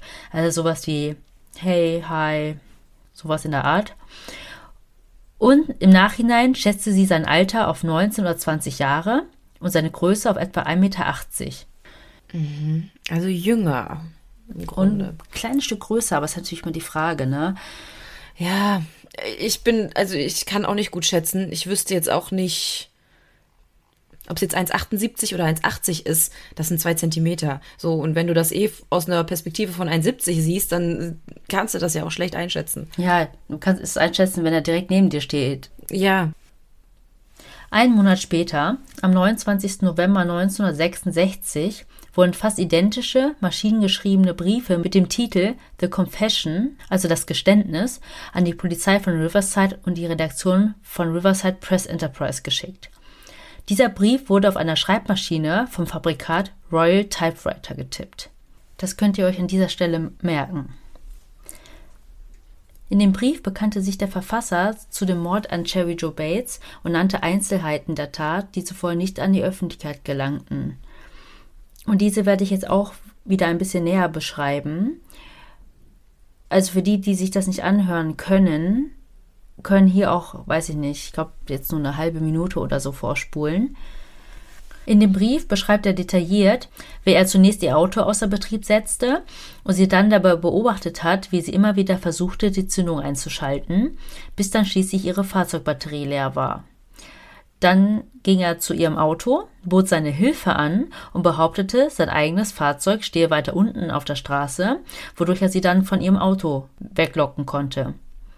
Nachdem sie dann eine kurze Strecke gegangen sind, hat er wohl zu ihr gesagt, es ist an der Zeit. Daraufhin hat sie geantwortet, es ist Zeit wofür? Woraufhin er einfach geantwortet hat, es ist Zeit, dass du stirbst. oh Gott. Er hat dann seine Hand über ihren Mund gelegt und ihr ein Messer an den Hals gedrückt, bevor er sie zwang, in eine schwach beleuchtete Gasse zu gehen, und dort hat er sie geschlagen und getreten, bevor er sie dann erstochen und aufgeschlitzt hat. Das hatte ich ja vorher schon noch genauer beschrieben. Außerdem schreibt er, und das ist wichtig, dass er sie gekannt hat, indem er sagt, ich hatte nur eines im Sinn, sie für den Korb, den sie mir in den Jahren zuvor gegeben hatte, bezahlen zu lassen. Ne. Und dann hat er am Ende noch geschrieben, dass er möchte, dass diese Nachricht abgedruckt wird und er weitere Frauen und Mädchen der Stadt stalken wird. Und aufgrund der Tatsache, dass der Brief eben diese Details des Mordes enthielt, die vorher nicht an die Presse weitergegeben worden waren, und der Tatsache, dass er genau wusste, wie das Auto manipuliert wurde, glaubten die Ermittler zunächst, dass der Verfasser des Briefes auch der tatsächliche Mörder von Cherry gewesen sein könnte. Im Dezember 1966, also wieder einen Monat später, wurde in der Bibliothek des Riverside City College, also wo Cherry da noch gelernt hatte, bevor das alles passiert ist, ein Gedicht entdeckt, das in die Unterseite eines Holzschreibtisches eingeritzt worden war. Das Gedicht trug den Titel Sick of Living, Unwilling to Die. Also sowas wie ich bin es satt zu leben, aber auch Bereit zu sterben. Nee, nicht bereit. Auch Ach so, nicht nicht bereit, bereit. Mhm. genau, zu sterben. Und der eingeritzte Text ähnelte in Sprache und Handschrift den Buchstaben des Zodiacs. Aber unterzeichnet war das Gedicht mit den Initialien RH. Ich werde euch das auch nochmal hochladen. Und in dem Gedicht geht es um den Mord an einer Frau. Und wann soll das eingeritzt worden sein? Zwei Monate nach dem Mord hat man das entdeckt. Aber es war auch mm. nicht so alt. Das konnte man ja auch sehen. Mhm. Also, ja, genau, das hätte mich jetzt interessiert, ob das vielleicht nach seinem vermeintlichen Korb passiert ist oder ob das halt frisch geschah, nachdem Cherry ermordet wurde. Hm. Das konnte ich leider nicht herausfinden, aber auf jeden Fall ist es mega gruselig, was da steht. Also da beschreibt er wirklich so, dann spritzt das Blut auf ihr Kleid und dann wischst du das Blut weg und wenn das rot ist, wischst du es weg. Also es ist oh. total gruselig. Ich werde es euch hochladen. Schaut euch das gerne an oder ja, für die, die kein Instagram haben, googelt es. Oder ich werde auch in den Stories mal einen Link posten, wo man alle eingescannten Briefe, Texte, Kryptogramme und auch hier vom Tisch da alles mhm. sieht. Am 30. April 1967, also mittlerweile schon sechs Monate nach dem Mord, druckte The Press Enterprise einen weiteren Bericht über den Mord an Chevy Joe Bates. Am Folgetag erhielten sowohl die Polizei als auch ihr Vater handgeschriebene Briefe von einer unbekannten Person, die die Nachricht enthielt, Bates musste sterben, es wird noch mehr geben. Und das war auf ein einziges Blatt Papier gekritzelt. Aber auch diesen Brief hielt die Polizei für einen geschmacklosen Schwindel, obwohl am Ende jedes Briefes eine nicht entzifferbare Zahl stand. Oder es war halt ein Buchstabe. Also entweder ist es eine 2 und eine 3 oder ein Z. Mhm. Aber wenn es halt das Z ist, ist halt die Frage, war das Zodiac? Oder war das irgendein schlechter Scherz von jemandem? Weil er hätte ja auch einfach mit dem Zodiac-Zeichen unterschreiben können. Mhm. Hat er aber nicht gemacht, ja. Haben ja auch viele mitbekommen und Sherry kannten wahrscheinlich auch viele zumindest auf ihrer Trauerfeier habe ich gelesen, waren nicht nur Freunde und Bekannte, sondern hunderte von Menschen. Mhm. Aber auch ein bisschen, weil das ja so ein krasser Mord war auch, ne? Mhm. Und dann hier an der Uni und so, und ne, nehmen auch viele von der ja, Uni teil und so, ja. Paul Avery, der Reporter beim San Francisco Chronicle, der die Halloween-Karte bekommen hat und dadurch ja erst erfahren hat, dass der Mord an Cherry Joe Bates überhaupt irgendwas mit dem Zodiac zu tun hatte, hat dann auch am 16. November 1970 darüber berichtet und da seine Erkenntnisse geteilt. Daraufhin schickte der Zodiac zwar erst fünf Monate später, aber trotzdem einen Brief an die Los Angeles Times und in diesem Brief schreibt Zodiac, quasi, dass er der Polizei die Credits gibt und nicht Avery. Dass er überhaupt irgendwie mit dem Wort von Cherry Joe Bates in Verbindung gebracht werden konnte. Und schreibt noch, dass die Polizei aber nur die leichten Fälle findet. Es gibt da unten noch viel mehr. Also meint er quasi, so schätze ich das ein, und auch andere Leute, die sich damit befassen, dass damit unterhalb von San Francisco Bay gemeint ist. Ja dass er da noch mehr ermordet hat. Ach so. Und Riverside, dass das so eins der zu offensichtlichen Sachen mhm. war. Was ja auch merkwürdig ist, bei manchen Morden brüstet er sich damit und erzählt auch jedes Detail. Und bei den anderen, wo er ja behauptet, er hat irgendwie jetzt schon 14 Leute ermordet oder was, weiß man gar nichts davon. Oder er sagt nichts, wer das gewesen sein soll. Ja, er erzählt dann einfach weiter. Ja. Oder er hat wirklich gemordet, aber keiner konnte das in Verbindung bringen. Er hat aber auch nie gesagt, hier, da und da und da, weil mhm. irgendwie bestand ja auch die Chance, dass er dann doch vielleicht irgendwo Spuren hinterlassen hat oder dass ihn jemand gesehen hat. Okay, vielleicht hat er, ja, stimmt. Hast du recht. Ja. Vielleicht hat er nur geschrieben, wenn er sich hundertprozentig sicher war, dass da nichts gewesen ist.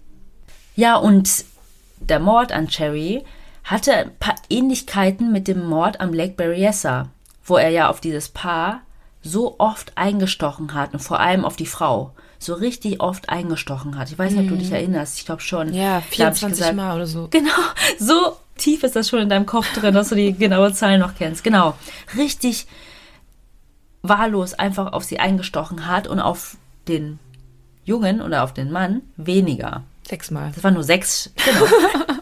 Genau. uh, Melissa. Man konnte dann in den Jahren davon ausgehen, dass Chevy Joe Bates auch was mit dem Zodiac zu tun hatte. Oder dass sie ihn kannte, weil er sagt ja, sie hat mich so oft gekorbt. Mhm. Aber tatsächlich gibt es hier auch neue Entwicklungen. Im August 2021 gab die Mordkommission des Riverside Police Departments bekannt, dass der Verfasser der handgeschriebenen Briefe sich im Jahr 2016 anonym bei den Ermittlern gemeldet hat und dieser dann 2020 durch eine DNA-Analyse identifiziert wurde. Also nicht der Mörder wurde jetzt gefunden, sondern der Verfasser der Briefe.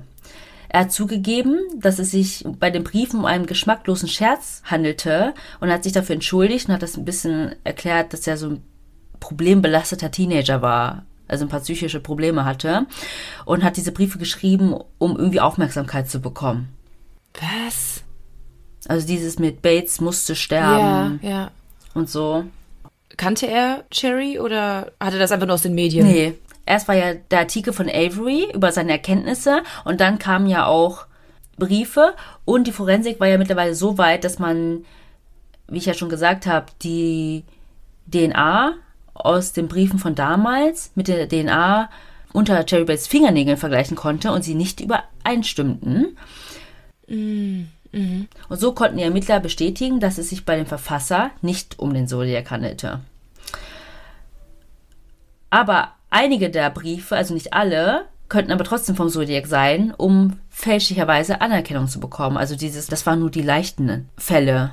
Mhm. Es gibt mhm. noch mehr da unten. Dass dieser Brief zum Beispiel aber trotzdem vom Zodiac kam.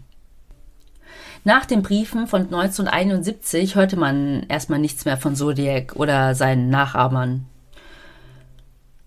Aber dann erhielt der Chronicle einen Brief von Zodiac, abgestempelt am 29. Januar 1974, in dem er Der Exorzist als die beste satirische Komödie, die ich je gesehen habe, bezeichnete. Was? Dann enthielt der Brief noch irgendeinen Versausschnitt aus einer Operette, der Mikado, und ein ungewöhnliches Symbol am unteren Rand, das aber bis heute irgendwie nicht geklärt werden konnte, was das Symbol bedeuten solle. Und Zodiac beendete den Brief auch hier mit einer neuen Punktzahl. Ich gleich 37, SFPD gleich 0. Also, dass er in den vier Jahren noch, weiß ich nicht, was sind das, 20, 25 andere Leute umgebracht haben soll. Genau, und so sind wir auch bei den genau 37, die ja. ich halt anfangs gesagt habe, dass er immer gesagt hat, es waren 37 in der Zahl mhm. und nicht nur 5. So, und jetzt vergeht viel Zeit und Toski und sein Ermittlerteam haben keinen Täter finden können, der der Zodiac war und auch diesen Fall nicht lösen können. Und im April 2004 stufte das San Francisco Police Department den Fall als inaktiv ein und begründete dies mit der hohen Arbeitsbelastung und dem Bedarf an Ressourcen. Kam denn in der Zwischenzeit noch mal was vom Zodiac? Nee, nichts mehr. Drei Jahre später, im März 2007, wurde der Fall aber wieder aufgenommen. Aber zum Beispiel in Riverside ist der Fall weiterhin offen. Also es ist ja offiziell jetzt, dass Jerry Joe Bates nicht vom Zodiac ermordet wurde. Ich habe ja schon gesagt, die Forensik ist ja jetzt schon mittlerweile viel weiter. Und der Golden State Killer wurde ja auch gefasst, indem ja diese private DNA-Datenbank genutzt wurde. Mm, so Ancestry, wo man quasi nach seinen eigenen Vorfahren Verwandten Vorfahren suchen kann. Ja. Wo alle freiwillig irgendwie ihre DNA abgeben und das aber eigentlich mhm. dann bei einem privaten Labor einfach irgendwie weiterverwendet werden kann. Ne? Und deswegen kündigt das Vallejo Police Department im Mai 2018 an, dass sie auch auf die Weise versuchen wollten, irgendwie auf die Spur des Zodiac Killers zu kommen. Nämlich indem sie die DNA von ihm von der Rückseite der Briefmarken sammeln wollten. Weil die hat er ja immer mhm. auf die Umschläge geklebt. Mhm. Wenn er schlau war, hat er sie nicht abgeleckt, aber ja, wer weiß. Ich weiß nicht, ob es da schon dieses Schwämmchen gab. aber bis September 2021, also dieses Jahr, wurden immer noch keine Ergebnisse gemeldet. Also, oder ich habe davon nichts mitbekommen. Aber auf jeden mhm. Fall ist das so der letzte Stand. Ja, das ist ja auch ein unglaublich großer Aufwand, weil nur weil du da ja eine DNA hast und nur weil du eine DNA durch die Datenbank laufen lässt, heißt ja nicht, dass genau der Zodiac Killer, äh, oh, wer waren denn meine Vorfahren? Vielleicht gebe ich einfach mal meine DNA da ab. Oder seine Sondern Nachkommen. vielleicht irgendein Verwandter. Ja. Genau, irgendein Verwandter oder Cousin oder wirklich ganz entfernt. Und das dann irgendwie zusammenzutragen und herauszufinden, wer dann auch noch auf das Profil passen könnte, das muss ein riesiger Aufwand sein. Ja, und wer weiß, vielleicht ist er auch schon bis dahin gestorben. Ja, das stimmt. Also wir haben ja schon sehr, sehr viel gesprochen über das äußere Erscheinungsbild vom Zodiac. Ich glaube, das brauche ich jetzt nicht nochmal zusammenzufassen. Also wie groß er circa war, wie alt er circa war, was für einen Haarschnitt er hatte, ähm, was er für Kleidung trug. Wobei ich ja immer sage, das mit der Kleidung ist immer schwierig, weil du kannst dir einfach andere Sachen anziehen. Es sei denn, es geht darum, ob du die Person an dem Tag gesehen hast, der sowas anhatte. Und was man ja auch noch sagen kann, ist auf jeden Fall, oder davon gehen die Ermittler aus, dass der Zodiac aus der Vallejo-Gegend kommen muss. Und ich hatte ja schon in der vorherigen Folge was dazu gesagt, wann er immer ermordete, entweder am Wochenende, nachts, in der Dämmerung und am Feiertag. Man könnte daraus Rückschlüsse auf seinen Job ziehen. Ja. Aber man kann ja auch zum Beispiel anhand der Briefe oder auch anhand der Tat, also wie er vorgegangen ist, auch ein bisschen was zu seinem psychologischen Profil sagen. Es haben sich ja viele Psychologen und Fallanalytiker und keine Ahnung mit der Analyse der Briefe befasst. Aber zum Beispiel der Psychologe M. Myron analysierte die Briefe und konnte folgende Beschreibung liefern.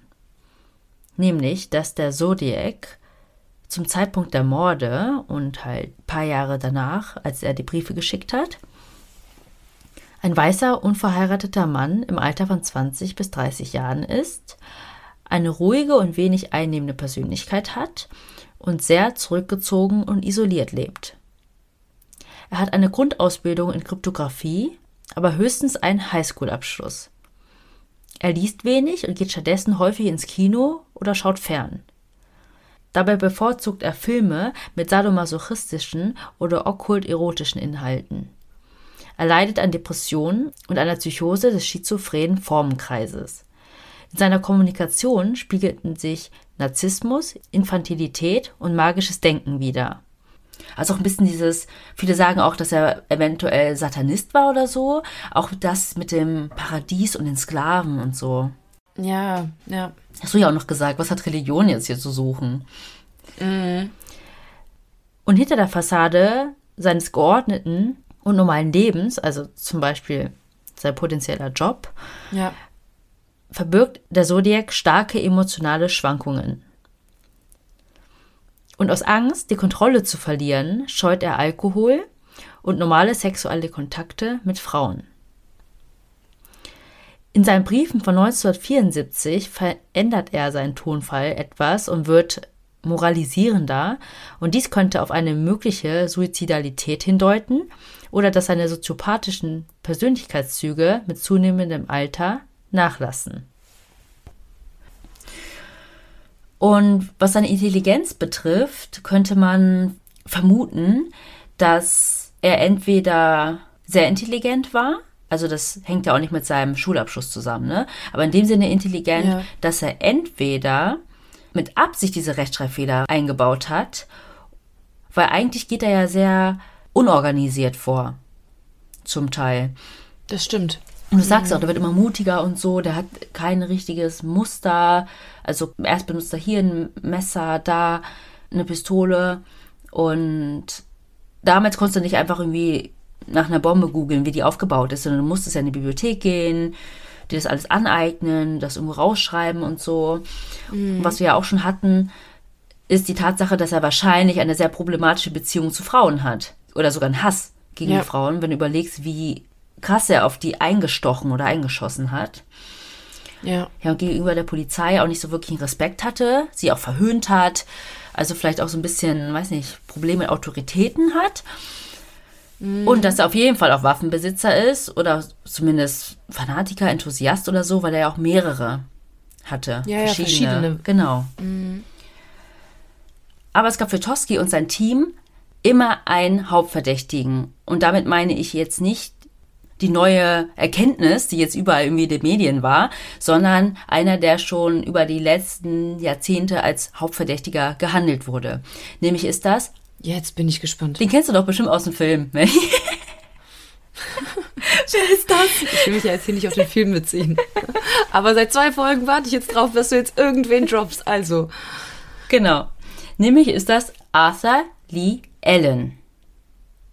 Ich werde ihn aber jetzt nur Ellen nennen, weil es ist wieder so ein total umständlicher Name. Am 6. Oktober 1969 wurde Ellen von Detective John Lynch im Vallejo Police Department befragt. Das war einige Tage vor dem Mord an den Taxifahrer. Ellen war nämlich in der Nähe des Angriffes auf Brian Hartnell und Cecilia Shepard am 27. September 1969 am Lake Berryessa gesehen worden. Er selbst sagte, dass er am besagten Tat dort zum Tauchen hingefahren ist. Mhm. Ellen stammte auch aus Vallejo, wo er zum Zeitpunkt der Mordserie auch lebte. Die Ermittler gingen halt auch davon aus, dass der Täter, also der Zodiac, mit hoher Wahrscheinlichkeit einen engen Bezug zu Vallejo oder der näheren Umgebung hatte. Es ist nämlich sehr unwahrscheinlich, dass ein Ortsfremder einen abgeschiedenen Ort, so wie die Lake Herman Road, gefunden hätte. Das ist ja dieser romantische Ort, von dem wir in der letzten Folge gesprochen hatten. Mhm. Diese ganze Tatsache, dass er aus Vallejo kommt und auch dort am See gesehen wurde, bringt ihn tiefer in den Kreis der Verdächtigen, aber ist natürlich nicht ausreichend. Zwei Jahre später, im Jahr 1971, gerät Allen erneut ins Visier der Polizei. Nämlich meldete sich am 15. Juli ein gewisser Santo Panzarella beim Polizeirevier von Manhattan Beach in Los Angeles. Er erzählte den Kriminalbeamten von einer Unterhaltung mit seinem Geschäftspartner Donald Cheney. Er, also Santo Panzarella und Donald Cheney, stammen beide aus Vallejo. Sie haben sich über den Artikel über den Zodiac Killer in der LA Times unterhalten und sind sich sicher, den Zodiac zu kennen. Mhm. Also dort war auch ein Phantombild abgedruckt. Mhm. Und ihrer Meinung nach heißt der Mann, den sie suchen, Arthur Lee Allen und lebt in Vallejo. Daraufhin wurde auch Donald Cheney zur Befragung eingeladen. Sie erzählten beide, dass sie mit Allens Bruder Ron gemeinsam das College besucht hatten. Über Ron lernten sie auch Allen kennen. Im Dezember 1968 haben sie sich das letzte Mal mit ihm getroffen. Nur mal kurz für euch zur Einordnung, das ist genau der gleiche Monat, in dem der erste Mord geschah. Donnicini erzählte, dass er in der Vergangenheit mehrere Jagdausflüge mit Ellen unternommen hatte und sich dort natürlich auch mit ihm unterhalten hatte. Also diese typischen Gespräche am Lagerfeuer, man trinkt was, irgendwann kommst zu Deep Talk, ne? Mhm. Man kennt's, das ist ja auch mein Lieblingsspruch. Sie haben sich dann über solche Sachen unterhalten wie Was würdest du machen, wenn alles erlaubt wäre? Dazu sagt Ellen, dass er darüber fantasiert, wie er die Treffpunkte von jungen Liebespaaren ausspielen würde. Er würde eine Taschenlampe an eine Pistole befestigen, damit er im Dunkeln besser zielen könne. Und dann würde er Jagd auf die Teenager machen. Das war doch auch wie bei der ersten oder bei der zweiten Tat, oder? Genau, das war bei der Tat, als das Pärchen verfolgt wurde und das Auto hinter mhm ihn gepackt hatte und, und dann mit der Taschenlampe ja. ins Auto geleuchtet hat und dann geschossen hat. Stimmt. Mhm. Stimmt, ja. Und er führt weiter aus, wie hilflos die Polizei reagieren würde, weil es sind dann nämlich Morde ohne Motive, bei denen es dann keine Anhaltspunkte für die Ermittlungen gäbe. Ja. Dann im Anschluss würde er die Behörden zusätzlich piesacken, indem er ihnen Nachrichten zusenden würde, um sie auf falsche Fährten zu locken. Diese Briefe würde er dann mit Zodiac unterschreiben. Außerdem hätte Ellen auch darüber gesprochen, auf die Reifen eines Schulbusses zu schießen, um, Zitat, die kleinen Sonnenscheine auszuknipsen, wenn sie aus dem Bus stürmen würden. Das ist ja dann genauso wie der eine Drohbrief, den er geschrieben hatte. Stimmt. Diese Gespräche mussten also laut der Aussage von Donnicini spätestens im Dezember 19 68 stattgefunden haben, weil das war ja das letzte Mal, als sie sich mit ihm getroffen hatten. Mhm. Mhm. Darüber hinaus beschrieben Donald Cheney und sein Geschäftspartner Allens Aussehen und fügten einige weitere Details über seinen Charakter hinzu. Allen sei sehr intelligent, aber auch häufig sehr aufbrausend. Gerade gegenüber Frauen reagiere er äußerst feindselig. Mhm. Er war auch nie verheiratet gewesen. Also ich weiß jetzt nicht unbedingt, wie das miteinander zusammenhängt, aber auf jeden Fall haben die das ausgesagt. Und sie erzählen noch, dass Ellen mit seiner Mutter nicht so gut auskommt, weil sie ihn ständig wegen seines Übergewichts kritisiere. Ellen besitzt mehrere Waffen, von denen er meistens eine bei sich trug. Aber ich glaube, das ist auch nicht so besonders in den USA. Daraufhin strengten die Kriminalbeamten in Los Angeles weitere Nachforschungen an und fanden auch heraus, dass Ellen 1958 unehrenhaft aus der US-Marine entlassen wurde. Und das hatten wir ja auch schon in der Vergangenheit bei unseren anderen Killern, mhm. dass das häufig vorkommt, das zeigt so ein bisschen, dass man irgendwie Probleme mit, mit Autoritäten auch hat. Und die Kriminalbeamten fanden zusätzlich heraus, dass Allen im März 1968 seine Stelle als Grundschullehrer verlor, nachdem ihm sexuelles Fehlverhalten gegenüber Schülern vorgeworfen wurde. Das war also im gleichen Jahr, aber im Frühjahr. Und man könnte vermuten, dass das vielleicht so ein ja, einschneidendes Erlebnis für ihn war. Und dann wie wir das auch aus anderen Fällen kennen, wie so eine Situation war, die das alles getriggert hat. Und diese ganzen Informationen leiteten die Kriminalbeamten von Los Angeles an ihre Kollegen in San Francisco weiter, weil die haben sich ja hauptsächlich mit dem Zodiac-Fall befasst. Das war ja ihr ja, Gebiet. Mhm. Tosky und Armstrong hatten sich dann mit dem Zeugen Donald Cheney unterhalten und hielten ihn für glaubwürdig. Am 4. August 1971 konfrontierten sie Ellen dann mit der Aussage von Donald Cheney, aber ohne dessen Namen zu nennen. Ellen sagte daraufhin, er könne sich nicht daran erinnern, sich jemals so geäußert zu haben. Dann haben sie ihn gefragt, ob er vom Zodiac gehört habe.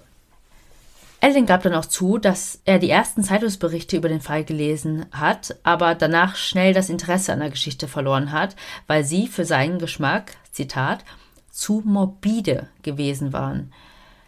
Äh, also ich glaube, er musste definitiv sagen, dass er was von dem Fall gehört hat, weil das wäre schon komisch gewesen in dieser Gegend, wenn er dann sagen würde, er hätte gar nichts davon mitbekommen. Weil ja Alien jetzt schon zum zweiten Mal befragt wurde, hat er auch sofort gesagt, ja, ich wurde schon von einem Beamten nach dem Mord am Lake Berryessa befragt und er wiederholte seine damalige Aussage, also dass er da zum Tauchen hingefahren ist, fügte aber diesmal hinzu, dass er dort bei seinem Aufenthalt einen Soldaten und seine Frau kennengelernt mhm. hat. Also quasi sowas wie Augenzeugen hat oder Leute, die ihm ein Alibi verschaffen könnten. Aber er könnte sich auch nicht mehr an ihre Namen erinnern. Man hat dann noch so gesagt, ja, ich glaube, ich habe sie mir irgendwo notiert.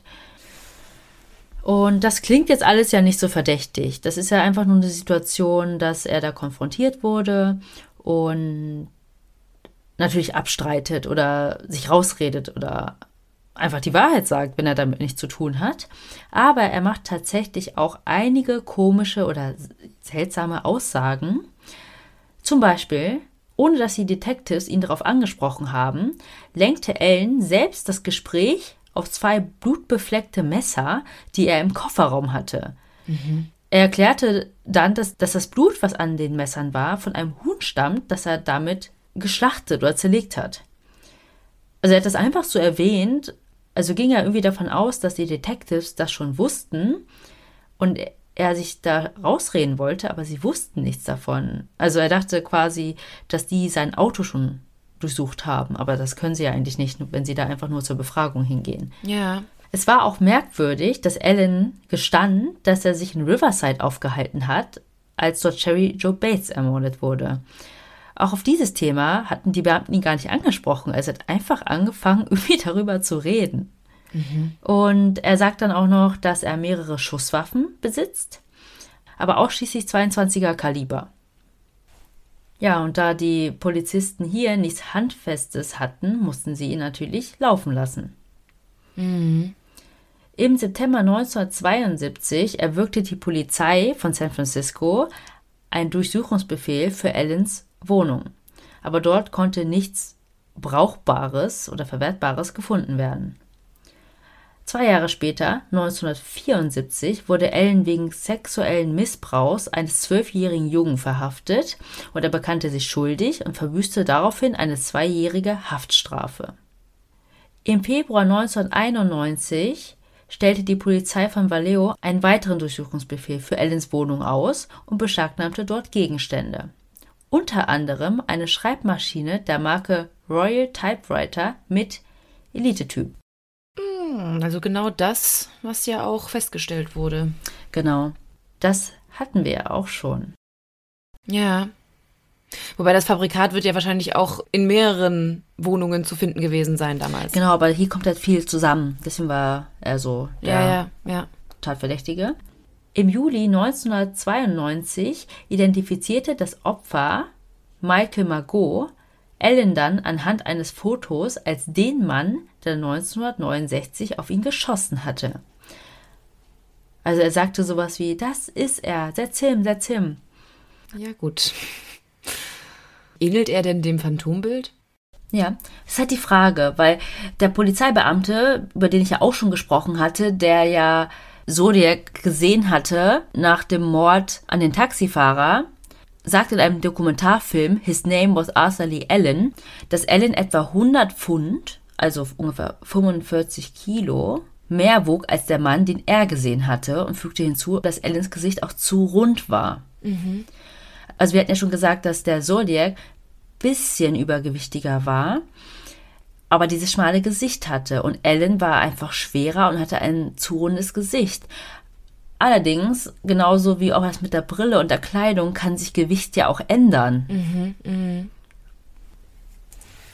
Zodiac hatte ja auch angerufen beim Police Department und ja gesagt, ich habe die beiden getötet, aber auch die beiden Jugendlichen aus dem vorherigen Jahr.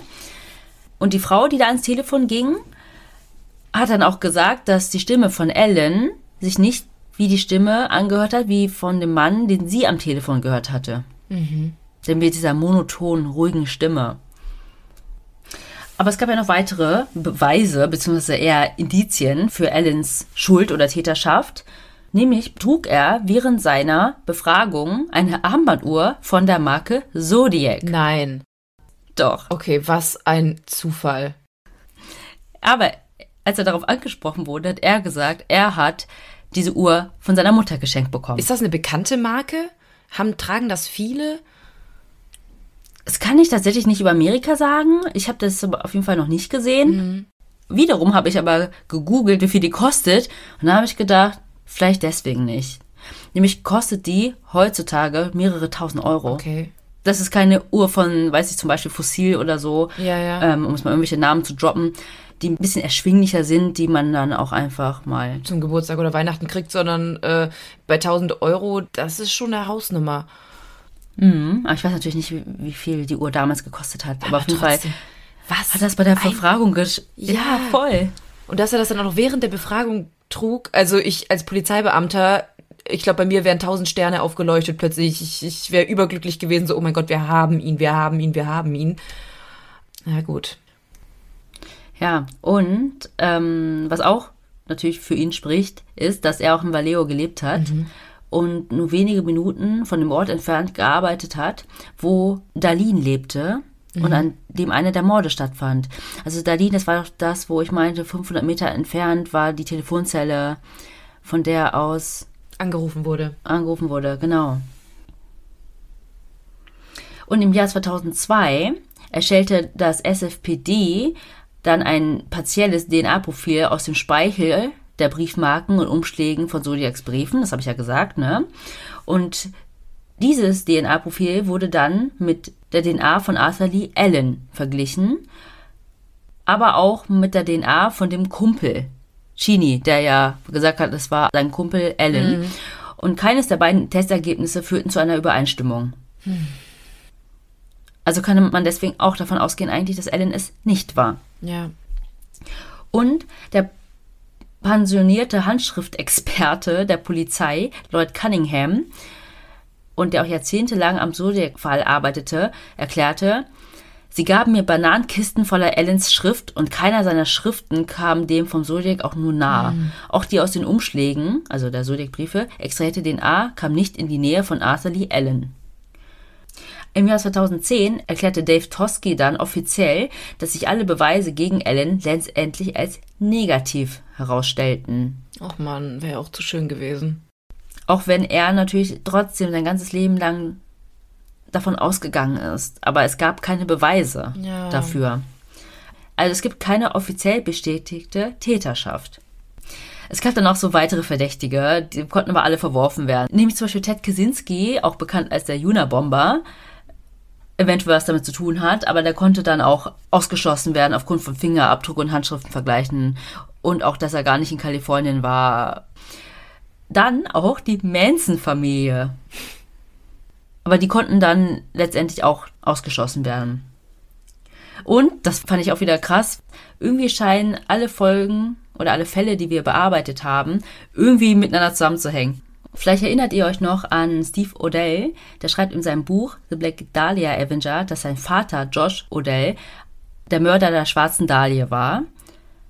Und er behauptet auch in einem Folgebuch anhand der Polizeiskizze, dass sein Vater auch der Zodiac Killer war und somit auch der Mörder von Cherry Joe Bates. Hä? Müsste der da nicht voll alt sein? Stimmt. Ja. Ja, ich finde es generell krass. Mhm. Er sagt so, mein Vater war der Mörder von allen. Er war einfach voll der böse Mensch. Und ich glaube, er mochte einfach seinen Vater nicht so gern. Genau. Und wenn er nicht der Mörder der Black Dahlia war, dann war er der Zodiac Killer. Und wenn er nicht der Zodiac Killer war, dann war er, keine Ahnung. Dann hat er Cherry Joe Bates umgebracht. Also irgendwen hat er auf jeden Fall umgebracht. Ja.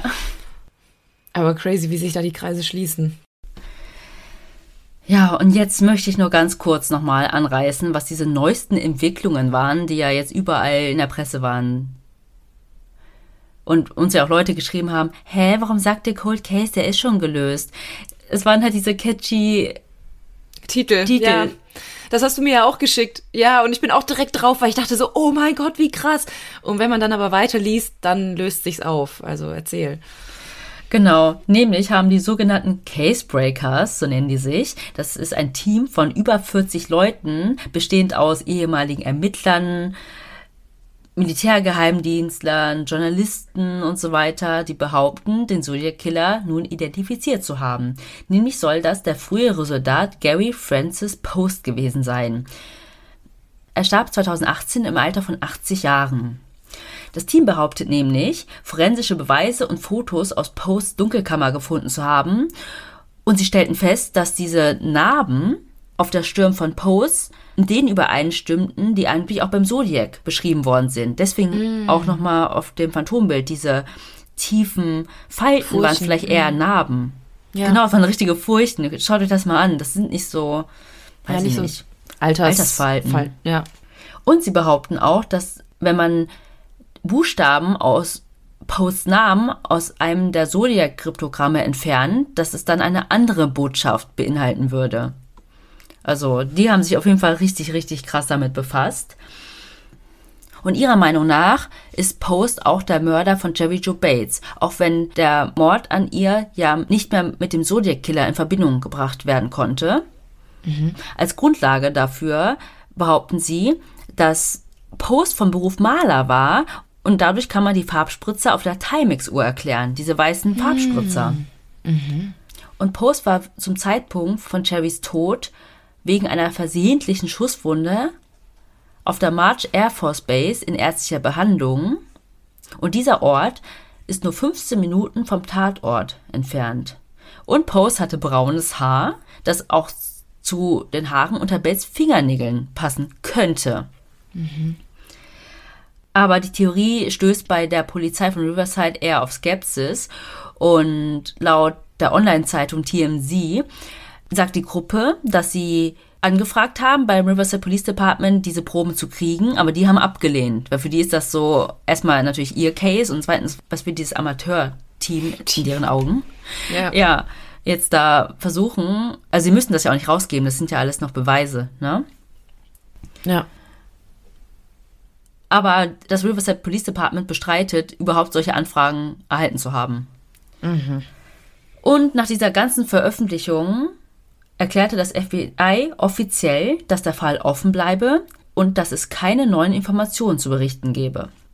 Der Fall des Zodiac Killers bleibt also offen. Okay, crazy. Ich meine, jetzt bei beiden Verdächtigen zum Schluss gibt es ja wirklich einige Indizien, die dafür sprechen. Und es macht mich wirklich so wahnsinnig, dass man den Fall bis heute nicht abschließend gelöst hat. Ich meine, bei Post gab es ja super viele Indizien, die dafür sprechen würden, genauso wie bei Arthur Lee Allen. Und bei Allen konnte man ja wirklich sehr viel auch direkt widerlegen. Und bei Post, ich meine, jetzt hat dieses Amateur-Ermittler-Team sich da so reingesteigert und die sind davon überzeugt, dass er das ist, aber man kann halt abschließend echt nicht sagen, solange das FBI sagt, dieser Fall gilt noch als ungelöst. Und das finde ich halt ist noch so ein so ein Knackpunkt von dem Ganzen. Also man kann natürlich sagen, so okay, der ist es vielleicht gewesen oder wahrscheinlich, weil da wirklich viel dafür spricht, aber vielleicht einfach nicht genug. Genau, und ich muss vielleicht dazu auch noch erwähnen, dass dieses Team der Casebreakers auch in der Vergangenheit schon gemeint hat, ganz große, ganz viele ungelöste Fälle gelöst zu haben. Und die haben sich auch nicht als erwiesen herausgestellt. Also das ist dann auch nochmal so, ihr schon wieder.